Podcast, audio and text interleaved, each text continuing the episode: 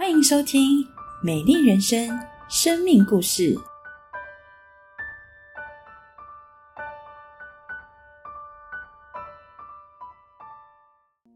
信主以后，与婆婆的关系变得很紧张，每一次见面都压力山大。因为家里是传统信仰，所以会有祭拜祖先等传统宗教的仪式。但对基督徒而言，信仰如同婚姻一般，只有一个丈夫，只信一个神，只认一个主。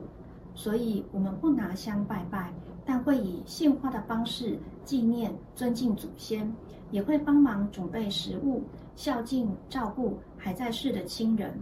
然而，长辈不能理解，会因为基督徒不拿香拜拜而产生冲突，认为我和孩子不孝。一年三节加上公公的忌日，婆家都会拜拜，所以在节日的时候就很容易发生冲突。长期下来，心里有很大的压力，也不知道如何和家人相处沟通。逃避的性格使我宁愿住院，也不愿意过年过节。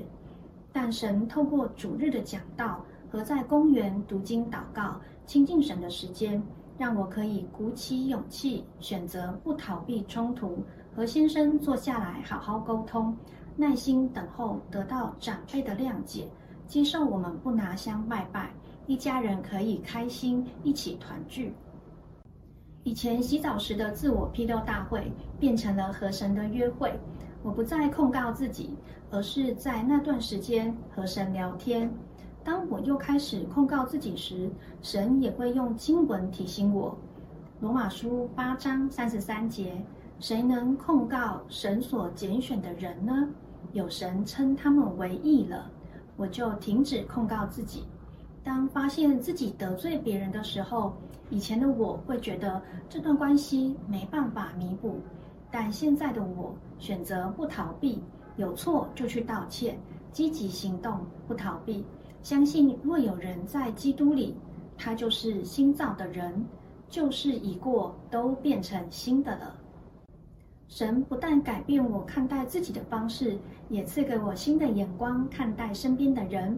有一次，小儿子又忘记带联络簿回家，我生气责骂他之后，在浴室洗澡时，还在想要如何严厉的惩罚他。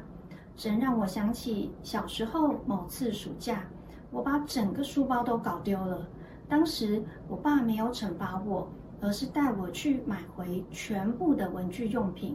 我惭愧地跪在浴室地板痛哭，想到因着耶稣的拯救，神没有处罚我们的过犯，神免了我的罪债。我有什么资格去苦待他人呢？这件事以后，当孩子犯错时，我不再用严厉的方式来管教孩子。而是选择更多的和孩子分享神有多爱我们，饶恕我们的过犯。不论我们犯了多大的错误，神都一样的爱我们。他的能力大过一切。信主十几年了，不知不觉中，我发现自己已经不再有轻生的念头，而是选择遇到困难时呼求神，祷告寻求神的帮助。在每次遇到难解的家庭挑战中，神带领我一次次经历神的大能。在我认为已经没有出路时，他总有出路。神帮助我经历在他凡事都能的恩典。神也改变了我的眼光，让我更多感恩与喜乐。以往忧虑的重担，在每一次祷告中经历神的释放与拯救。渐渐的。我不再担心别人讨厌我、不喜欢我。圣经以赛亚书六十二章四到五节的经文中提到四次神喜悦。我不再是那个没有人要的小孩，我是神的掌上明珠，我的名字铭刻在他的掌上。我不用努力去赢得别人的喜悦，因为神喜悦我原本的样子。过往的羞辱与伤痛，神也亲自为我清创上药。尝果，安慰我的心，让我重得喜乐。现在我走在路上，不再觉得自卑，无法面对人群，而是可以昂首阔步，为我所看到的每一个人祷告，希望他们也可以认识这位赐给我生命、力量与盼望的神。愿将一切的荣耀都归给在宝座上的父。阿门。亲爱的家人朋友，喜乐平安。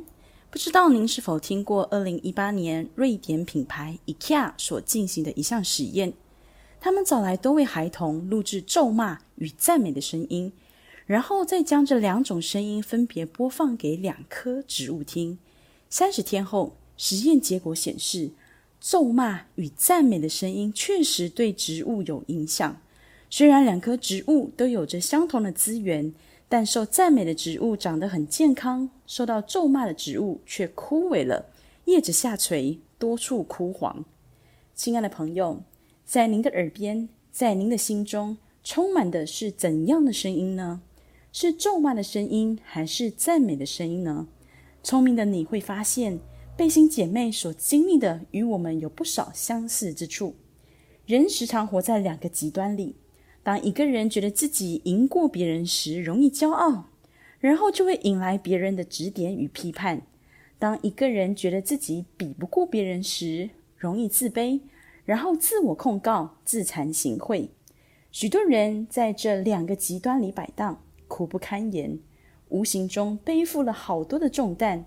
没有真正的平安，没有恒久的喜乐。虽然外在看起来光鲜亮丽，但内在早已经枯萎凋零。过去的背心姐妹就是在这种光景中，怎么办呢？背心姐妹的名字很有意思，“背”指的是含苞待放的花朵。直到遇见了耶稣，耶稣的爱滋润了他的生命，使他美丽。如今。成了绽放的花朵，究竟这其中的转折在哪里呢？我们可以如何经历改变呢？邀请你一起来读一段经文，在罗马书八章三十三至三十五节，请谁能控告神所拣选的人呢？有神称他们为义了，谁能定他们的罪呢？有基督耶稣已经死了，而且从死里复活，现今在神的右边，也替我们祈求。谁能使我们与基督的爱隔绝呢？难道是患难吗？是困苦吗？是逼迫吗？是饥饿吗？是赤身肉体吗？是危险吗？是刀剑吗？谁能脱离控告与定罪？是神所拣选的人。谁能成为神所拣选的人呢？就是听见神的呼召，愿意回应他、相信他的人。只要我们愿意相信。耶稣为了我们的罪死在十字架上，而且从死里复活，现今在神的右边，也替我们祈求。相信并接受耶稣的爱，我们就能够称为义，也就是与神和好，与神有好的关系。亲爱的朋友，不管我们现在是在患难、困苦、逼迫、饥饿、赤贫、危险、死亡的威胁中，都无法使我们与基督的爱隔绝。您是否愿意像背心姐妹那样信靠耶稣，并且积极的来认识他呢？如果您愿意，我邀请您和我一起祷告。亲爱的主耶稣，求您赦免我的罪，我愿意打开我的心门，邀请耶稣进入我的心里，成为我的救主，成为我生命的主，帮助我天天活在您的爱里。透过圣经，知道您对我的赞美与肯定，认识您创造我的价值，使我的生命美丽绽放。奉耶稣的名祷告，阿门。愿上帝祝福您。